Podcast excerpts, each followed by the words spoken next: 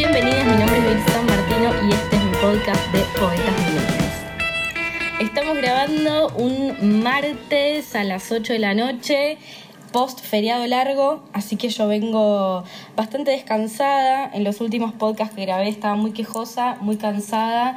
Eh, no sé si la temporada Sagitario o que se viene el veranito, pero hay algo que ya me está mm, haciendo sentir mejor. Así que contenta por eso. Espero que ustedes también estén bien y entusiasmados. Eh, la invitada del día es Luciana Reif o Lulu. O Lulu Reif, otra forma millennial en la que me pueden llamar. Bueno, bienvenida, ¿cómo estás? Bien, bien acá un poco acalorada, eh, pero bueno, me prefiero el calor que el frío, pero estoy un poco fan del aire y eso me da un poco de miedo también. Bueno, acá, acá tuvimos que cerrar la ventana, prendimos el aire. Eh, ¿Miedo por qué? Porque no sabes cuánto te va a venir la boleta. Claro. sí, exacto, porque los servicios están dolarizados. Me acuerdo cuando me, yo antes en el anterior departamento en el que estaba tenía ventilador, entonces todo era un poco más controlado. Cuando me mudé ahora que vivo en Boedo hace un año, la primera semana, o sea, y tengo aire acondicionado, la primera semana soñé con boletas de facturas de luz tipo, nada, con precios altísimos. Por suerte no, no sucedió. Ah, eso te iba a preguntar. No, no, no, o sea, no soy de los damnificados, pero sí, digamos, le tengo respeto al aire acondicionado. Sí. Imposible. Yo duermo con el control remoto al lado, entonces lo prendo, lo apago, lo prendo, lo apago, eh, porque también tengo miedo. Mm. Eh, no me está todavía no me vino mucho de luz, pero nunca se sabe. Nunca se sabe. El mes que viene me aumenta el alquiler, viste que, que semestral. El semestral. Eh, así que mm, retiro todo lo dicho antes. No le estoy pasando tan bien, estoy como un poco en pánico. Eh, pero bueno, como siempre digo, por suerte tengo este espacio eh, para hacer cosas que me gustan, para charlar con gente que me gusta.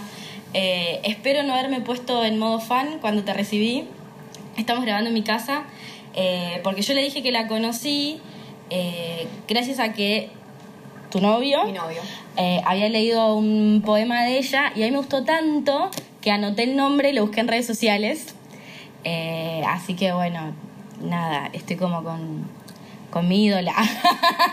Pero no, no, además no te pusiste en modo fan, sobre todo porque yo lo primero que te dije fue no sé cómo tocar el timbre de tu casa porque tiene unos códigos muy raros. Eh, así que como que pude, pude bajar como y ponerme en modo, en modo coloquial y persona común que no entiende cómo tocar los timbres. Soy mala para las cosas básicas, así que no, no te preocupes. Igual eh, le pasa a todo el mundo, es un timbre complicado este. Es un timbre complicado. Tengo otro motivo para ponerme en modo fan. Te juro que esto no lo hago nunca. Si escuchás los tres episodios anteriores, no lo hago. voy a escuchar. Eh, no, no es que le ando chupando las medias a, a todos los que vienen. Digo, obviamente invito a gente que, que me gusta y con la que tengo ganas de charlar. Sí. Pero cuando yo te agregué a Instagram ese día, o una semana después, no sé, vi que te estaba yendo a España con Elvira Sastre porque habías ganado un premio internacional. Yo dije, wow. Esta piba la rompió. Eh, así que no tengo idea qué premio es, no tengo idea de nada. eh, y me encantaría que me lo cuentes. Mentiría si dijera que no me gusta contar esta Por favor, ese es tu momento. Es mi momento de no ponerme humilde. Eh, no, la verdad que fue algo re zarpado. Eh, yo tenía un poemario escrito que lo había terminado de escribir en mediados del 2017. Y estaba como viendo por qué editorial lo publicaba y tenía como una especie de sexto sentido. O sea, lo empecé a mandar a concursos. Y tenía como un sexto sentido de que no, no lo quería publicar, por, o sea, recontra respeto de las editoriales de acá, digo, las independientes, me parece que hacen un recontra relaburo, pero sentía que con el libro yo quería que pase como otra cosa. No sé exactamente qué era, pero sentía que había algo ahí. Eh, bueno, lo mandé un par, dos, tres concursos. Y uno de esos concursos que lo mandé era un concurso en España, premio internacional, eh, por la editorial Visor, que es zarpada editorial. Y bueno, yo dije, bueno, esto es estadístico, o sea, es obvio que no voy a ganar este premio, pero estadísticamente me conviene presentarlo a mayor cantidad porque aumento mis posibilidades de ganar en el peor premio tal vez. Bien. Para mí era como así, era como, Sí. bueno, mando a este no porque voy a ganar a este, sino porque aumenta la probabilidad estadística de ganar a algún otro. Bien. Eh, nada, lo mandé, me- o sea, de los otros, tipo, salieron los ganadores, no fui ningún, ninguno de esos ganadores. Y ahí, bueno, me reolvidé, de hecho, que, que había presentado a este premio. De hecho, empecé como a buscar editorial de vuelta, decir, bueno, veo qué hago con el libro. Y una tarde, el día que cumplió años mi hermano, el 30 de octubre del 2017, eh, paréntesis aparte, es el segundo cumpleaños que le cago a mi hermano, Ay, no. Sí. ¿Sos la hermana mayor? la, la menor. Ah, bueno. Ya en otro momento más adelante voy a contar otra historia de otra vez que le cae el cumpleaños a mi hermano. Bueno, 30 de octubre, cumpleaños de mi hermano. A la noche íbamos a cenar a lo de mis viejos. Bueno, en medio, a la- en mitad de la tarde, me llama una gallega por teléfono, acento gallego. No, Luciana, qué sé yo, que ganaste un premio. Yo no recordaba, o sea, ya me había olvidado. Sí, sí, sí. Y pensé que me estaban, tipo, haciendo un chiste. Eh, o sea, dije, bueno, es alguien que me está haciendo un chiste.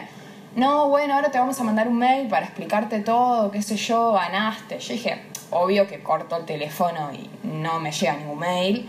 Bueno, corté el teléfono y me llegó el mail y ahí, tipo, me empezó a caer la ficha de que era posta. Eh, nada, recontenta, era premio internacional, eh, tipo, se habían presentado 700 personas de 34 países, ganaba la edición del libro, eh, euros. eh, Guau. el, el premio en euros, eh, que ahora están como muy valorizados en Sí. este momento de crisis argentina. Eh, bueno, la presentación del libro allá en Madrid, Muy grosa. muy grosso. Y en marzo lo fui a presentar, aproveché y me fui unas semanas antes para tipo hacer viaje. Sí, obvio. Eh, ¿Te pagaron el pasaje o cómo me es? pagaron el pasaje. Ah, esto fue hermoso.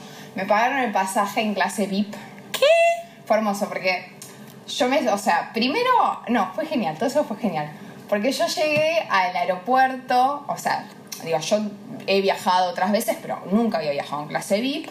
Eh, bueno, lle- llego al aeropuerto, me dan la tarjetita del VIP. Voy, tipo, eran, no sé, las 12 del mediodía. Voy primero al VIP del aeropuerto Sí. como tipo todo, o sea, todo lo que se podía comer gratis. Yo en el momento aprovecho, o sea, soy muy fan de lo gratis y había ganado un premio, así que me lo merecía, claramente. Eh, así que como, como un montón, tomo, chupo, qué sé yo.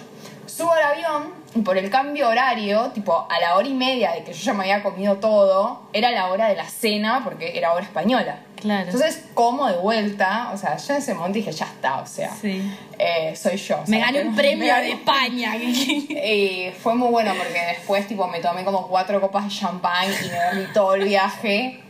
No, fue hermoso. La verdad que fue hermoso, o sea, muy, muy de populacha, porque tengo esa alma como de, bueno, deme del chori gratis, todo gratis, como. Así que, bueno, nada. Y después estuve allá presentando el libro, que también, que me lo presentó Elvira Sastre. eh, y nada, fue una recontra. Yo me sentí como una rockstar de la poesía por una semana. Wow, es eh, el contraste justo de lo que veníamos hablando antes de grabar, que me decías soy de zona sur, me tomaba el colectivo, Claro. venía hasta capital. Sí. Sí, para mí hay alguna especie como de casi justicia social eh, posta, porque... Y además yo siempre como me reivindico como muy de Avellaneda, soy de Racing, voy a la Popular, eh, soy como muy, muy... Tengo como cierta como liturgia de barrio, de... eh, así como de calle, ¿viste? Eh, y para mí ir allá y que me reconozcan lo que escribo, eh, eso, o sea, una editorial importante, para mí fue como un shock, como bastante, bastante zarpado. También siendo mujer latinoamericana, que te den un premio, o sea, un montón de cosas que hicieron que el premio tipo tuviera un peso también a nivel personal muy, muy zarpado. Wow. Eh, me siento muy bien de que lo estés contando en el podcast. Siento como que me, me elevas el estatus del podcast. Eh, no, pero hablando en serio, te felicito. Entiendo perfectamente lo que decís Sí. eh, y está bueno también que a uno le reconozcan el laburo que hace.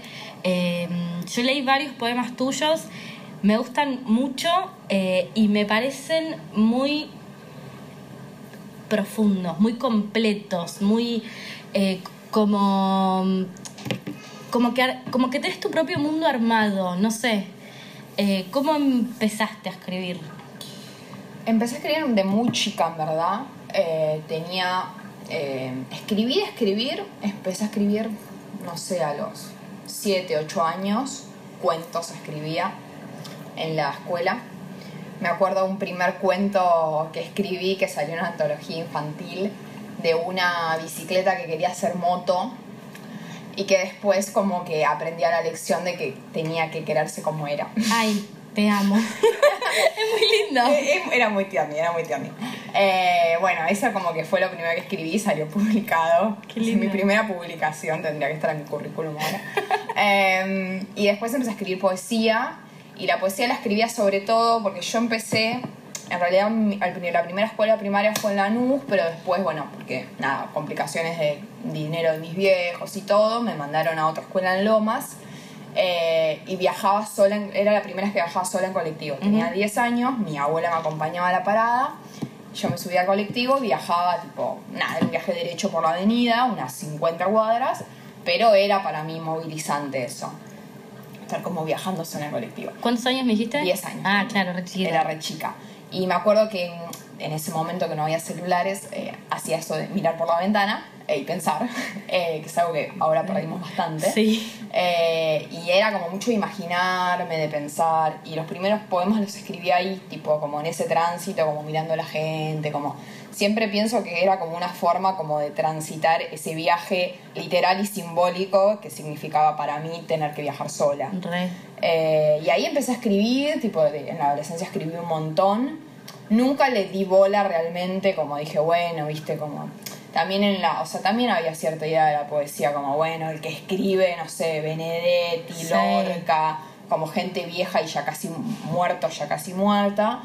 Y le empecé a dar más bola, mi vieja me insistió bastante Mira. re, re piola mi mamá. Me dijo, ¿por qué no le das bola a lo que haces? ¿Por qué no empezás un taller? Y me contactó con, con Gonzalo Unamuno, eh, que ya lo conocía del laburo. Y Gonzalo me contactó con mi primer taller, eh, tallerista, que fue Osvaldo Bossi. Y ahí empecé como a taller y empecé como esa transformación casi de empezar a darle bola a lo que escribía y a transformar mi escritura. Qué bien. Em, me interesa esto que decías. Eh, sacame del rol de entrevistada si me pongo, ¿eh? Te saco. Pero, te, te digo un mate. para Te- dame un mate, ahí va. Eh, de que arrancaste como con talleres. Sí. Me quedé muy caliente, esto creo que ya lo conté en, en un podcast, eh, con un comentario que me hicieron en redes sociales, que yo no soy mucho de engancharme y tampoco son de bardearme mucho, pero con respecto a, a los talleres que yo recomendaba, como que la gente se capacite en la disciplina que, que sea que haga, ¿no? Sí. Y bardeaban porque decía que no, que, que uno el arte lo tiene adentro y que si va a un taller como que el profesor te moldea y después salen todos haciendo lo mismo que el profesor. Y yo particularmente le doy re bola a, a, a los estudios y revaloro un montón a, a todos mis docentes. De hecho, te contaba antes que yo hice el taller con Sami Sí. y yo, o sea, Sami no me escribía los poemas, Samantha Sí, sí. San Romé, eh, pero yo le agradezco mucho y valoro mucho eh, y me parece como un espacio súper enriquecedor el del taller. No sé qué opinas. No, obvio, pienso lo mismo. De hecho, te digo más, pensar que el arte es algo que uno tiene o digamos, es una manera recontra elitista de ver el arte. Eh, digamos, el arte es un trabajo y como todo trabajo, y es como muy parecido a un trabajo artesanal, se talla la palabra, o sea, y eso es un laburo, y es un laburo de, digamos, también hay un, hay un ida y vuelta en la docencia que te permite transformarte a vos en la medida en la cual tomás un taller y esa transformación propia también implica una transformación de las escrituras. Digamos, si vos nunca tomás ningún taller o nunca lees a otros poetas o nunca lees, digamos, es una réplica de vos mismo y el arte, ante todo, es, digamos, una representación, una mediación, un acceso a, a un otro, a un otro literario, a un otro... Digamos, el taller es... No, no, o sea, no el taller como la idea de que el maestro viene y te baja, sino, no sé, como lo pensaba Freire, ¿entendés? Sí. Como de un ida y vuelta dialéctico en donde vos eh, aprendés a través del otro y el otro aprende a través tuyo. O sea, digo, es lo, lo social en sí, sino el arte que es algo individual, algo elitista, algo que ya tenés desde tu nacimiento, Eh, a mí eso me parece una pelotudez. En mi podcast se pueden decir malas palabras. Sí, me enoja, me enoja, me enoja la gente que piensa así. No, bueno, pero qué bueno, ves, por algo el podcast nos encuentra. No, por eso también me interesa como escuchar otras voces, otras miradas, otras palabras. Eh, yo soy actriz, creo que lo digo en todos los episodios, y yo tomé un montón de clases de teatro, de danza, de baile, de clown, de esto, de lo otro. Eh, y si bien no me considero la mejor actriz del mundo ni la mejor cantante lejísimos, eh, digo, siento que de todo lo que estudié aprendí algo. eh, y así no haya sido como de la disciplina en concreto, como que hay muchos otros aprendizajes también, Sí. ¿no? Eh, no sé, la convivencia, la relación con un docente, la frustración, la tolerancia a la frustración, como, eh, no sé, me parece como un espacio re lindo el del aprendizaje. Sí, es que incluso me parece que tal vez hay mucha como mirada en contra del taller como instancia, pero el aprendizaje es eso que vos decís, es algo casi cotidiano. Eh, nada, puede estar en, en la figura de un tallerista o un maestro, puede estar en la figura de, de- de otros compañeros. Yo hice talleres grupales Ujú. eh, y aprendía bocha de los compañeros que estaban ahí. Re. Y eso, eso también para mí, los talleres grupales son una masa porque nada, es como que escuchás a otro y escuchás el proceso de otro y, y aprendés muchísimo de eso y salís de vos, ¿viste? Porque ¿Vos das clases? Doy de escritura, doy, doy algunos, doy, di un taller ahora hace unos meses que se llama, es un taller de amor y poesía, em, que en realidad tiene como un sublema que se llama Todo eso es político, que es un lema que ahora este año también usé para un ciclo, así que no lo usé para el taller. Ah, Pero, digamos, es un taller de amor y poesía que en realidad, como yo también soy socióloga, eh, mezcla las concepciones sociológicas del amor con cómo la poesía, sobre todo la contemporánea, eh, digamos, toma al amor como objeto poético. Eh, como la poesía toma, toma al al, am- al amor como objeto poético, pero no el amor entendido necesariamente como amor romántico, sino como las concepciones del amor, las diferentes concepciones históricas, sociales, culturales del amor van apareciendo en la poesía. Ese es un taller que di este año, que lo amo mucho porque eh, yo me separé hace, bueno, bocha ya, de hecho estoy mm, de nuevo en pareja, pero esa separación que para mí fue bastante fuerte, eh, hizo como que empezar a leer como cosas sobre sociología del amor para entender un poco, eh, para salir de mí y entender a nivel social que lo que el dolor que yo sufría eh, era algo que le pasaba a un montón de gente y que hasta tenía explicaciones sociales, culturales, históricas. Yo hago mucho eso, me pongo muy racional, Sí. me pongo más filosófica. Claro. Eh, me paso mirando las charlas de Stan River, Mm. entonces digo, claro, entonces el amor, Sí. bueno, entonces el poder, entonces, viste, como que está bueno para mí tener como esa doble mirada, eh, pero... A ver, doler te va a doler igual. Eso es así, o sea, corta la bocha. Pero bueno, yo me fana, me puse como bastante, como decías recién fana, yo me puse bastante fana con esas lecturas.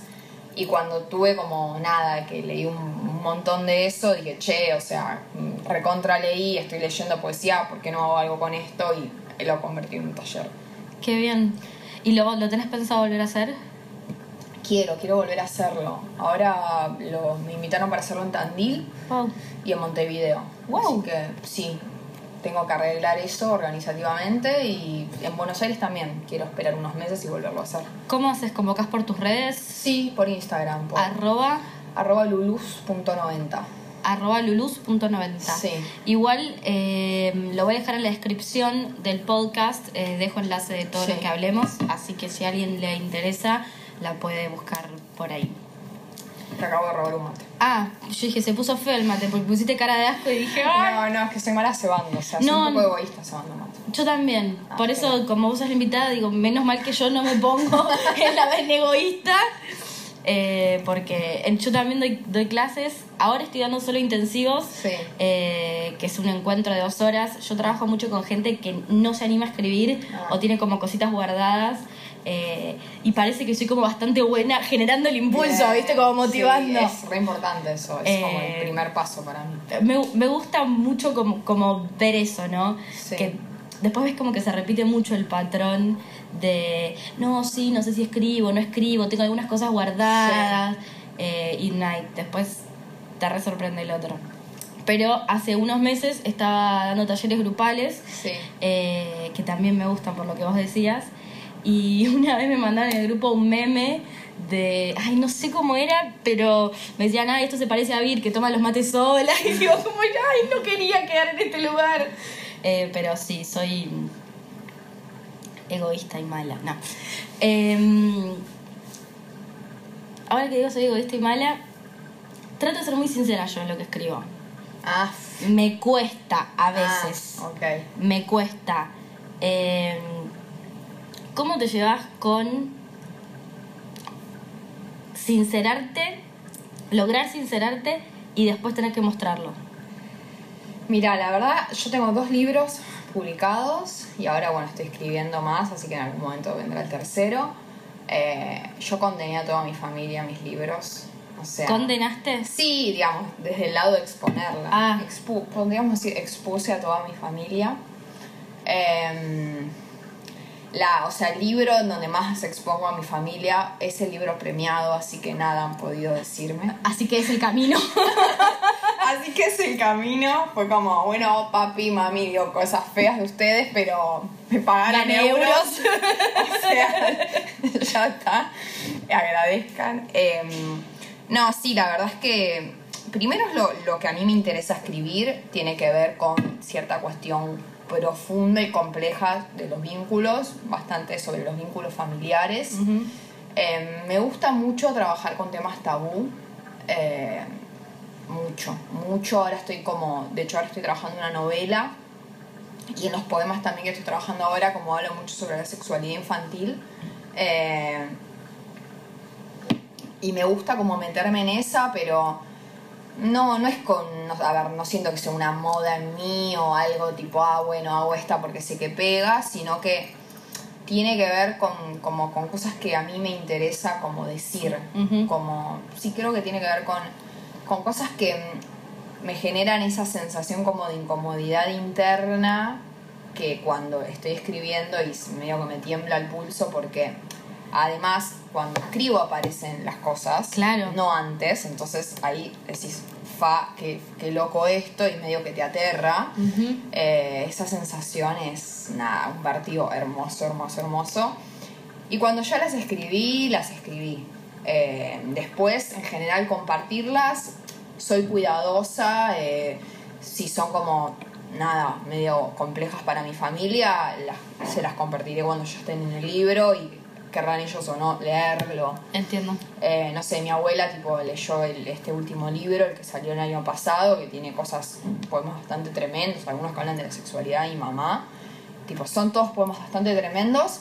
Y hay uno de amor, y mi abuela leyó todo el libro y me dijo, ay, me gustó mucho el de amor. Ah, Como, Abu, te amo. O sea, Claro. No sé qué, qué interpretó de todo lo otro y no me interesa saberlo. Sí. Pero, tipo, me dijo, ay, el de amor es muy lindo. Listo, Abu, ya está. Em, a mí me pasa con mi familia que... Bueno, estoy hablando de mi mamá en realidad. Como que yo le muestro los poemas y ella eh, in- interpreta hasta donde puede. claro. O hasta donde, quiere. Sí, a full.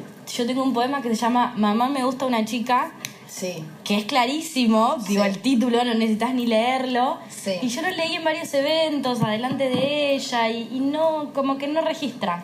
Claro. Tam- tampoco es que piensa que, que estoy ficcionando, ¿no? Es como Sí. que siento, por lo menos para mis papás, a tus papás, obvio que no los conozco, pero mi mamá es contadora, mi papá es periodista, se tuvieron que empezar a relacionar con el arte gracias a nosotros, Ah. eh, los hijos, entonces siento como que les cuesta mucho entender eso de qué me está comunicando esta chica, es verdad, Sí. es mentira, eh, me lo hace a propósito, Claro, no sé como también. interpretar el arte eh, es difícil también. Es Uno siempre lo mira desde su propia Obvio. perspectiva. Sí, no, yo he tenido, sobre todo al principio, eh, con el primer libro, que no es nada en comparación al segundo en respecto a exposición familiar, eh, tenía un poema, me acuerdo, que decía de- que de chica me gustaba mi hermano. y es que es verdad, de chica me gustaba mi hermano. Claro. Nada, fantasía infantil común. Eh, y mi mamá me preguntaba, ¿esto es verdad o no es verdad? O- y era como muy incómodo al principio, pero La verdad es que yo sentía que tenía que escribir lo que quería escribir. En ese sentido, si bien después a veces me como como el momento incómodo con mi, con mi familia, por suerte no, no genera o no impide que vaya y que escriba lo que en ese momento me late y lo escribo. Pero bueno. Trajiste ese poemario, ¿no? Para leer. Sí, está acá, ¿eh? Hasta acá. El segundo Sí. que escribiste que se llama Un hogar fuera de mí. ¿Está a la venta? Sí, se consigue en la mayoría de las librerías tipo Jane y el Ateneo y en todas las librerías independientes de Capital Federal. Al lado del de Elvira Sastre. Al lado del Vida Sastre, la misma editorial. Wow. Bueno, me encantaría que nos leas uno. Bueno, leo uno del que hablé un poco recién. Mientras tomo el desayuno, veo el surco entre sus pechos cuando se agacha y sirve el café caliente. Pienso en su cuerpo joven, en lo bello de una madre antes de ser madre cuando solo es mujer. Imagino las miradas como inyecciones de lujuria sobre su piel radiante, sus pezones duros contra la musculosa, trazando el camino del placer, diciéndoles a los hombres, es por acá, vengan. Imagino su mirada penetrante, capaz de meterse adentro de cualquier cuerpo, capaz de abrir camisas, saltar botones, el cinturón en sus manos, el pene en sus manos, deseando lo que se esconde detrás de la carne. Es ella más que nadie, ahora y también antes. Es ella desnuda en una cama con un tipo cualquiera, tan plena como esta mañana. Su vestido suelto y floreado, mientras me mira y sonríe, el café se vuelca sobre la taza hasta rebalsarla. Wow. Qué imagen potente. Sí, este, bueno, le tengo bastante cariño y me gusta mucho como eso, ¿no? Como hablar de la sexualidad de las madres. Digo, tiene esta cosa, ¿no? De la hija pensando sobre la sexualidad de su mamá. Eh, pero básicamente, sobre todo porque tal vez no en estas generaciones, pero sí la generación de mi vieja, había una cosa como muy de doy la vida por mis hijos y la madre era madre y escuchar conversaciones en las peluquerías donde decía la madre tenía que ser madre nada más y el deseo dejarlo a otro lado y como un poco que la propia hija reivindique eso y sobre todo no solo que reivindique el deseo sino que el deseo de una madre cuando desayuna con su hija es digamos está a la par, digamos, no se contrapone en absoluto al deseo de una mujer madre cuando quiere garchar con un tipo, con una tipa, con quien sea. Eh, nada, me gustó, bueno, me, me imaginé eso y fueron apareciendo un poco esas imágenes y bueno, me gusta. Siempre cuando lo leo se lo dedico a mi mamá, a mi mamá, no sé si lo sabe o no, pero bueno, se lo dedico a ella también como, como una posibilidad de, de eso, de otros tipos de maternidades.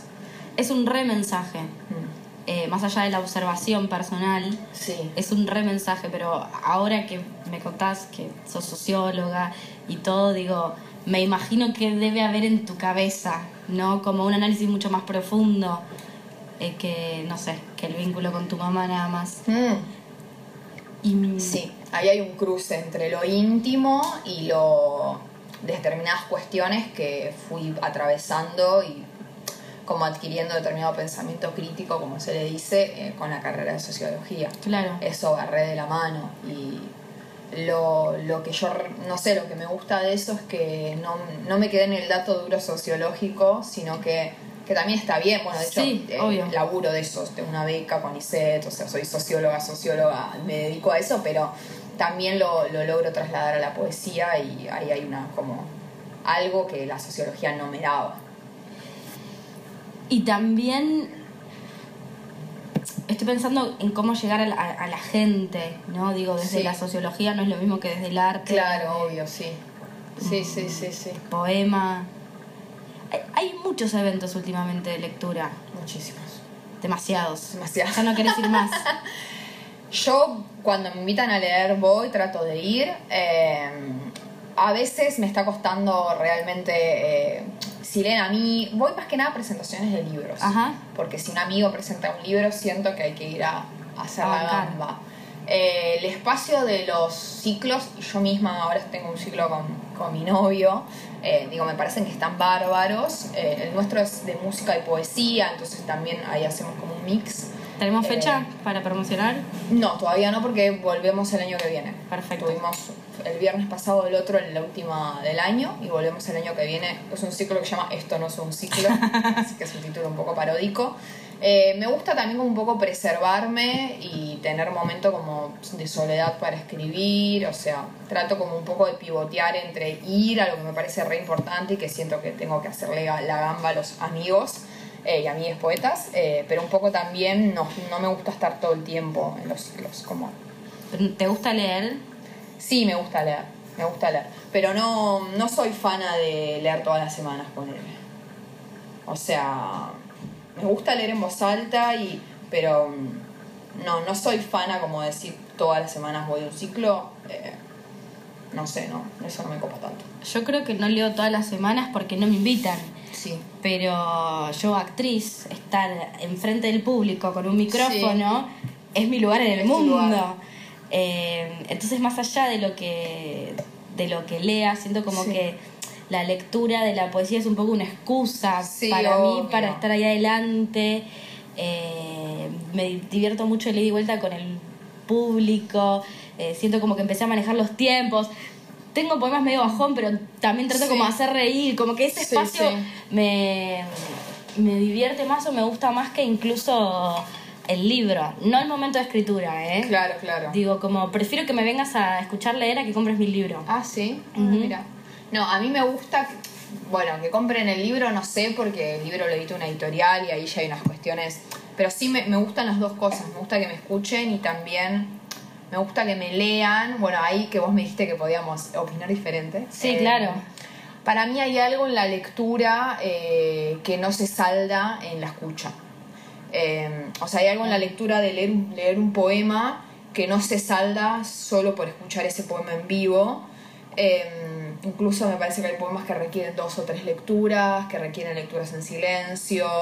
Eh, me, me pasa, por ejemplo, de haberme comprado libros que en la primera lectura decía, esto no me gusta porque me lo compré, y después lo volví a agarrar a los años y amaba el libro o encontraba medio como uno piensa que pasa con los clásicos, ¿viste? Como que Sí. los relees.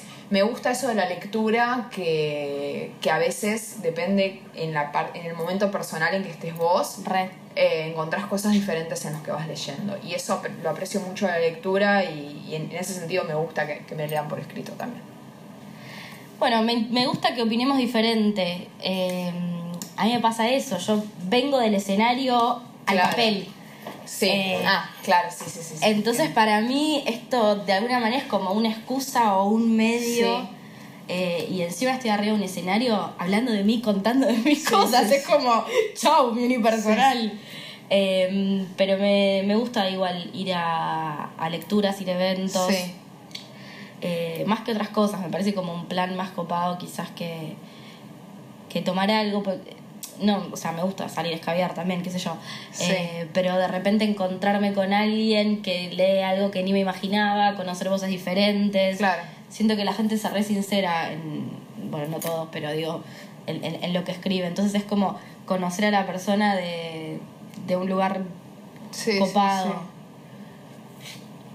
Ver cómo, cómo mira, cómo se ríe, de- no sé. Pero bueno, ese es como el análisis Claro. No, sí coincido en las lecturas, pero a mí me gusta más la lectura como lugar de encuentro, o sea, por ejemplo, sí me pasa de escuchar y decir, uy, esto me copó, después necesito volver a leerlo Claro. en mi casa. Eso sí lo, me pasa como... Y a veces tengo como problemas de atención Uy, y a veces me, me cuesta me cuesta prestar atención, la verdad es re feo lo que estoy diciendo, pero me cuesta prestar atención como, depende, hay ciclos que no, hay ciclos que son como red escucha y todo, pero después está el ciclo, estoy un poco criticona y quejosa, eh, como decías vos antes, hay ciclos en donde parece que, que no se valora el poeta, ¿viste? Como que es un poco mincha las voz. Por ejemplo, a veces eh, en la con los ciclos de música y poesía pasa que si vos lees y después viene la banda, la banda se te pone a armar cuando estás leyendo. cuando estás leyendo. O sea, es un chiste, digo, esas cosas la verdad que me, me, me recontra enojan. Eh, entonces, por eso me parece que me gusta, pero creo que eh, eso, tiene que haber un poquito más de respeto y no es que me quiera poner tipo, hola poesía, pero digo, no sé, en un teatro, por ejemplo, Sí. sos actriz. Decís, bueno, la función empieza hasta ahora y la función empieza hasta ahora. Sí. Digo, me parece que a veces la poesía se la trata como más como una... que está bárbaro esa cosa informal que se genera, pero digo, el momento en el que alguien lee es el momento en el como decís, en el que alguien se está recontra mega exponiendo. Entonces, respetemos. No es la primera vez que escucho esta crítica, Mm. eh, de hecho es como un comentario Sí. bastante habitual. Eh, yo en principio no me enojo con eso, no he tenido malas experiencias Sí. grosas, sino como que mm, me pienso como que la responsabilidad está un poco en nosotros también. En, en decir, bueno, si acá me trata como el orto, no voy. Si la gente no me está escuchando, Sí, hago silencio, llamo la atención de Sí. alguna manera obvio. como mm, yo tengo la idea de que hay que educar un poco al público eh, y en general el público no está educado para escuchar poesía. No, obvio que no. Eh, hay veces que van amigos a bancar a Sí. alguien, qué sé yo, y Sí. se cagan de risa, están, qué sé yo, la, la, la, pero un- hay que educarlo. Después Obvio. me parece que si uno confía en lo que hace, después el público lo agradece, porque Sí, no es que te quiero robar tiempo, te estoy molestando. Eh, Sí, pero en ese sentido es que te digo que cuando voy a un lugar, por eso no, no, no voy a cualquier, no voy a muchos ciclos o no voy a tantos porque cuando voy es porque quiero ir a escuchar. ¿entendés? Como, trato como yo, es de tratar de ser, a ver, es imposible ser coherente con uno, uno mismo todo el tiempo, pero Obvio. trato de, en lo posible, ser coherente, digo, si quiero ir es porque quiero escuchar. Claro. Si quiero ir porque, ay, está menganito, fulano, y lo único que quiero es ir a tomar birra y char, bueno, no sé, trato de encontrar otro momento para encontrarme con esa gente a la que quiero ver, como... Tal cual. Trato eso, como yo la- en un momento hablaba como del fast food eh, literario, Mm. había como acuñado ese concepto como para hablar de esa cosa como de medio ir a rosquear nada más, Sí. ¿viste? Como ir a saludar, charlar y, y como que trato eso, como de, en la medida de lo posible, porque no es que soy Mr. Coherencia todo el tiempo, somos humanos, eh, pero sí como, nada, estar atenta a eso. Yo creo que es un peligro que corren todas las disciplinas, Obvio, sí. ¿no? Como que termina siendo más la idea ir a... A lobear, al lobby. Sí, recontra. Eh, pero bueno, eso ya está como en cada uno. Obvio, sí. por qué hace lo que hace, cómo lo hace. Yo trato de que, bueno, obvio que la poesía no me da un peso, de- pero de disfrutarlo. Sí, cuando sí. escribo, cuando leo, obvio. cuando hago el podcast, cuando hay un evento. Y también un poco la intención del, del podcast es como expandirlo un poco, ¿no? Y, y mostrar que hay un montón de gente que, que no lee poesía, que no escribe, que Sí. no ve eventos, que le recoparía o se termina Sí. reentusiasmando. eh, y me parece que, qué sé yo, ampliar un poco los públicos Sí. eh, también es una forma de hacer crecer. Porque el trap funciona, porque hay un montón de demanda, ¿entendés? Eh, cuando hay un montón de demanda de poesía, que yo creo que va a pasar, eh, así como pasa en España, por ejemplo, creo que de a poco la poesía se va a ir ubicando en otro lado. Es mm, un poco mi, No, yo creo que lo mi mismo. deseo y Sí, de hecho yo me volví como a conectar un poco con una amiga del secundario que la había dejado de ver eh, porque ella se empezó a copar leyendo poesía. Ella empezó a viajar como por todo el mundo, o sea, cuando me empezó a, me, me empezó a escribir diciendo, che, estoy leyendo tal, estoy leyendo a cual. Eh, estaba, no sé, yo estaba en Budapest, tipo, se hizo un recontra mega viaje como por 50 países de Wow. Asia, Europa, del o sea, un viaje increíble. Y en el medio de ese viaje ella empezó a conectar con la poesía de acá.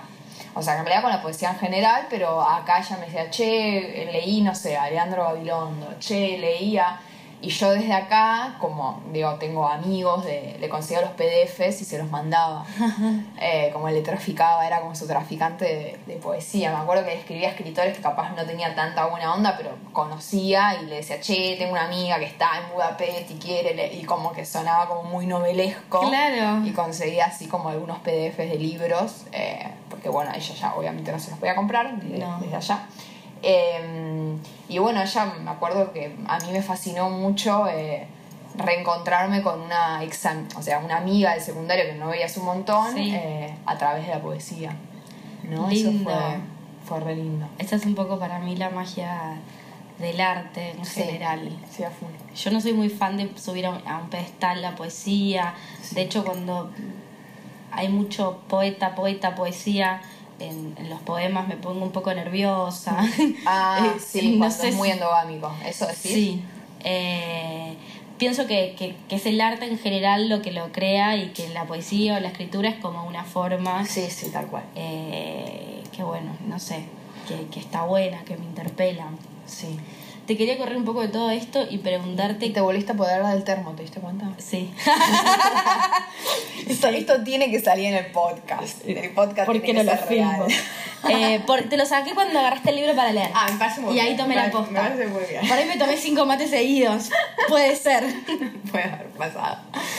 Eh, bueno, justamente eso Sí. quería, como que hablemos de otra cosa, te quería preguntar qué te gusta hacer de otra cosa, no sé, cocinar, nadar. Bueno, en realidad, eh, y un poco bueno, también relacionado a las redes sociales, eh, hay un aspecto mío en, en redes, o sea, mi Instagram es como muy eh, errático, subo poemas, subo fotos mías, a veces beboteo. Sí. Eh, pero en un momento, el año pasado sobre todo, me copé haciendo stories sobre preguntas incómodas en situaciones de baño. Sí, yo me copaba con eso. Ah, bueno.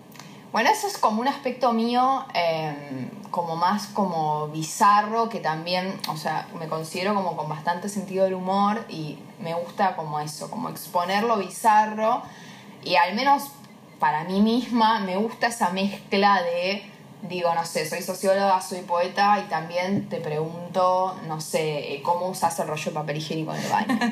como que hay algo de eso, digamos, de cierta como cotidianidad y también que tiene que ver con los tabús, con esas cosas, viste, sí. Eh, que me divierte mucho y me, me divierte mucho todo eso, o sea, como que es otra parte mía, no sé, a veces flasheo con ser locutora y tener un programa de radio y hablar de estas cosas. me sería- encanta. Sería, muy divertido. Eh, así que no sé, esa es como otra faceta mía, o sea, no, no es que, bueno, y un poco lo que te decía, creo que antes de, yo doy clases en la universidad también, eh, doy una materia de sociología en la carrera de enfermería, nada, sí, Sí. es como, rel- la, la materia es sociología de las organizaciones y habla de salud, sistema de salud, Sí, qué miedo los sistemas de salud. Sí. Igual, paréntesis. Sí, sí, tremendo. Sí, es una materia como que a los enfermeros les, les rompe bastante el bocho, la odian un poco porque es muy teórica claro. y ellos tipo es como que van a enfermería y aplican vacunas, pero es una eh, materia re necesaria, si algún enfermero escucha, sepa que es necesaria. Eh, pero me gusta, soy como muy lúdica como esto, doy clases y soy hago medio un show cuando doy clases, ¿viste? Como que cuento anécdotas de mi vida personal, eh, como eso, como cuento cosas hasta íntimas de mi pareja. Y no, no termino de entender bien cómo, pero logro que esa anécdota se relacione con un concepto sociológico. O sea, no, no sé cómo hago, eh, pero bueno, soy como, me gusta como mucho esta parte como muy lúdica que tengo, de- del humor, de, exponer, de exponerme todo el tiempo. ¿No te de- querés matar después? No, no, nunca. Lo divertente. Es que los alumnos, a ver, mi sensación es que los alumnos me adoran. Te amo. o sea, yo siento que me aman. Claro. Si después algún alumno me detesta, no me enteraré. Claro. La verdad que no me. Pero ellos se ríen. O sea, que los alumnos se rían conmigo es como. Es la mejor satisfacción.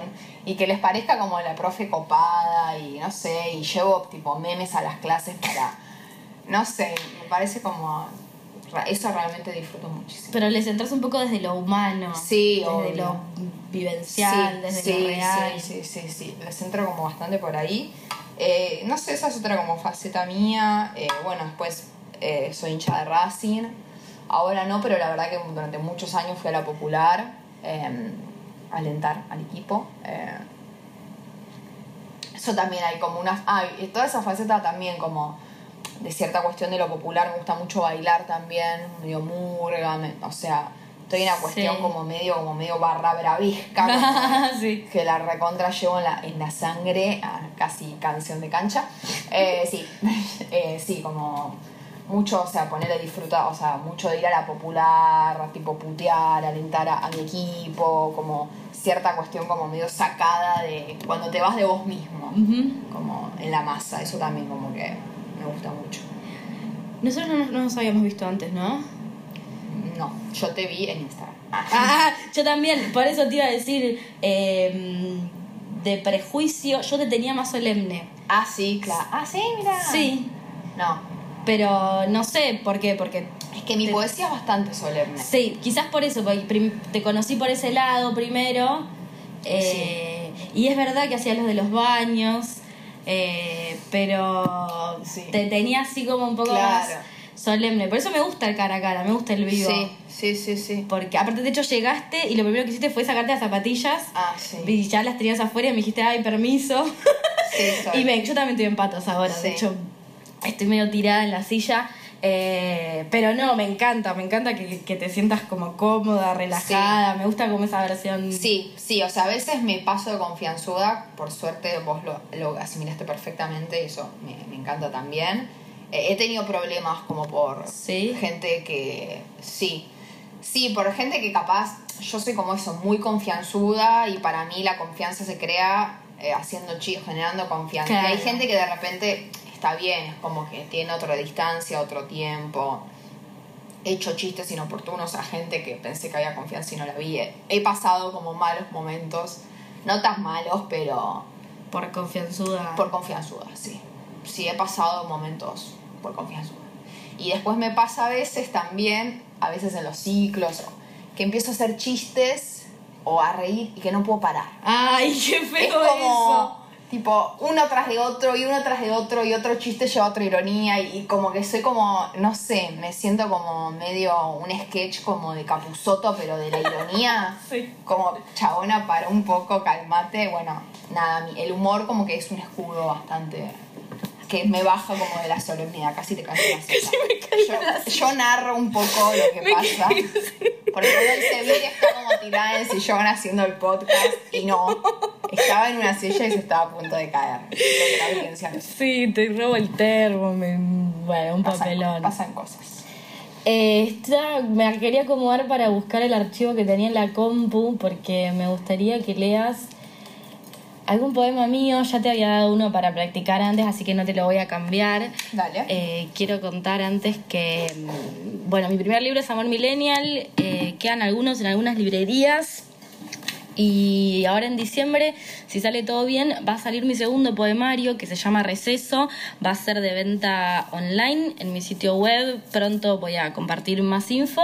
Y el poema que va a leer Lu ahora es de- del poemario, así que Bueno, el poema se llama Justo ahora. Me vi montando una cena de llanto y seducción frente al espejo que no me devolvía a los momentos que había idealizado. Vi los retazos del traje de la mujer valiente de mis sueños deshilachándose.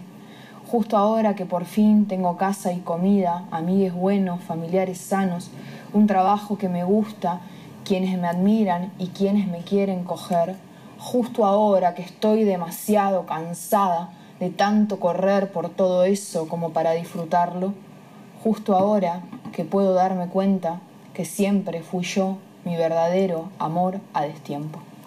gracias por leerlo. Ay, me encanta leer. ¿Sí? Lindo poema, sí. Voy a leer este otro. Bueno. Está permitido, o sea, ya fue. Podés hacer lo que vos quieras. Tomé el control del podcast. Lo que vos quieras. Así tomé los medios de producción, Virginia, y voy a, leerte, voy a leer este otro, Resurgir.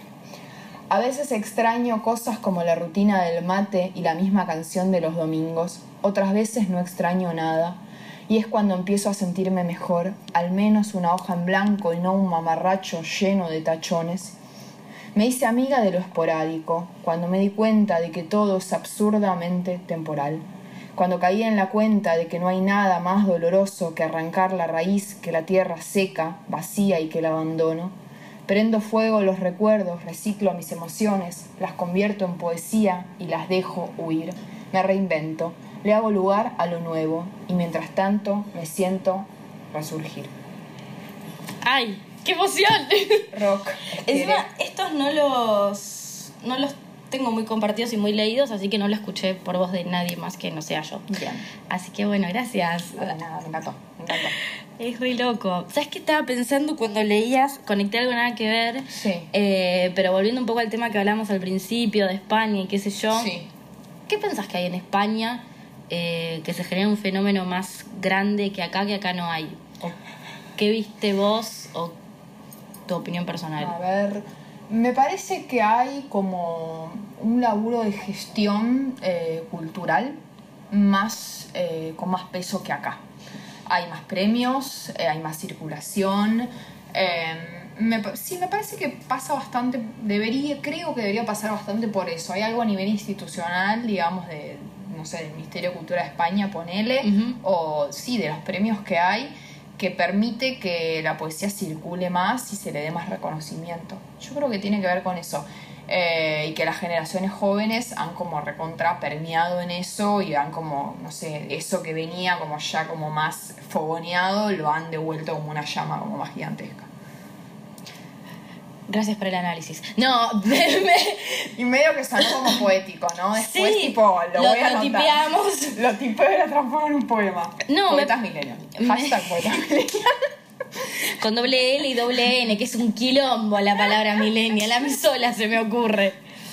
Eh, no, pero es interesante. Yo estuve en España, pero hace varios años, eh, cuando recién estaba escribiendo mis primeras cosas, que algunas quedaron en mi primer libro, eh, pero no, no, estaba muy en contacto con, con esto. y no sé bien a qué se debe. De alguna manera pienso como que Europa siempre es un poco pionero. Sí. yo me la reveo venir. Digo, como que me parece que estamos haciendo el camino ese. Eh, y mientras tanto disfrutar de esto que es re lindo para mí. Todos los encuentros que genere, no sé, poder reflexionar sobre esto, como me parece, me parece un, un montón. Eh, sí, hay un re laburo. Bueno, ¿viste que te dije que se pasaba rápido? ya vamos 52 minutos. Mm. Hay algo que no dije cuando me preguntaste cosas mías también. Que me gusta mucho comer. Ah, tengo galletitas. Sí, no, no, no, no es que tenga hambre en este momento. No es que indirectamente te estoy diciendo alimentame.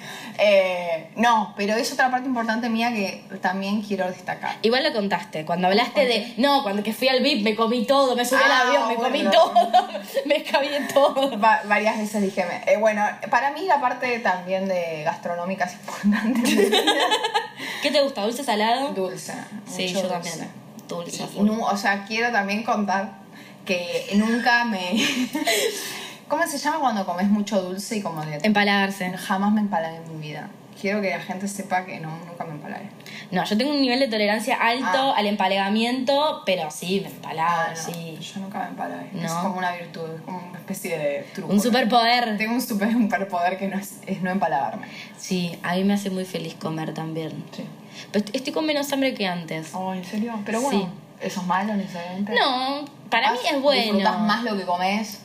No, me ah, pasa que. Mm, que a veces tengo ganas de comer y no tengo hambre. Igual como, siempre como. Es importante comer. Siempre como. Eh, pero. un buen mensaje. no, igual sí. Eh. Pero me, me, pasa eso, me gusta mucho comer y comer sin hambre es como. claro. Qué bronca. Sí, sí, sí. Eh, pero sí, sí, no. Jamás me olvidaría. ¿Viste la gente que dice, no, me olvidé de almorzar? Ah, ¡No! Sí, conozco. No me olvido de almorzar. Conozco un par de casos. Bueno, te estaba corriendo con el tiempo porque te pedí que traigas un poema para leer. Ah, Y no quiero que terminemos sin que. Sí, es cortito igual el poema. Bueno, ¿me querés contar quién va? ¿Nos querés contar? ¿Qué somos un montón? Eh, Cuadernos de Lolog se llama el libro, es de una poeta cordobesa, se llama Karina Sedevich. Eh, la verdad no, no la conozco en persona ni nada, pero no sé, me llegó eh, lo que ella escribía y este poema especialmente es súper cortito pero muy potente y a, mí me gusta mucho. Dice así, desde que nació mi hijo ya no duermo, cierro los ojos y cuando los abro su nacimiento sigue siendo cierto. ese es el poema. Ah, yo me quedé esperando. Es ese. Wow, volvimos a hablar de las madres. Sí, ¿no? Tengo un tema con Me gusta, no, no, me gusta, me gusta. Igual yo siempre digo como que uno adentro tiene dos, tres temas que lo convocan ah, y, sale a buscar y revuelve. Y a mí eso me parece fascinante, ¿eh? lejos de parecerme reiterativo, me parece fascinante. Digo, pues si todos tenemos el mismo tema, es un embole. Sí. ¿Me entendés? Sí, a mí me pasa, bueno, yo siento que tengo esto, ¿no? Los temas familiares, vínculos, el amor también eh, y soy muy fana de una poeta norteamericana, se llama Sharon Olds. Sí. La amo. Y ella, toda su, prácticamente, eh, toda su obra literaria gira en torno a la familia, eh, pero esto con un nivel de crudeza que, nada, me, me fascina y es como mi, mi horizonte. Siempre leo cuando no sé, no tengo algún tema revoloteando, la leo. La leo porque es para mí una forma de volver a lo que a mí misma me inquieta y sí. A mí me pasa lo mismo con dos libros, eh, son dos horas de teatro. Una se llama Esperando a Godot, que Sí. es un clásico, Sí. y otra es eh, Ansia y 448 Psicosis, perdón, que son dos obras que están en un mismo libro de Sarah Kane, que también es una obra de teatro, pero es súper poética Sí. y no tengo registro de la cantidad de veces que he vuelto para leerlo. Claro. Y siempre me dice algo nuevo. Sí, eso es increíble. Es, eh, es, es como que no, no se agota. No. Y además a mí me da la sensación de que cuando lees es como que, como si el poema o como esta sensación de que como se abriera algo, no sé, casi físico te digo. O sea, está en la página en papel, pero mi sensación es como que se abriera algo hondo y como que te pudieras caer por ahí. Wow, lindo. Sí, me da esa sensación, como no, no es solo lo que dice, hay una, una densidad que es como caerse adentro de ese pozo que es ese poema y eso me, me parte siempre en 80 y me encanta, es como esa necesidad como de volver a esas sensaciones. Súper lindo. Eh, quería hacer un par de comentarios, pero Sí. Mm, necesito que cortemos porque a la hora eh, la aplicación me corta el podcast. Ah, estamos en 56-18.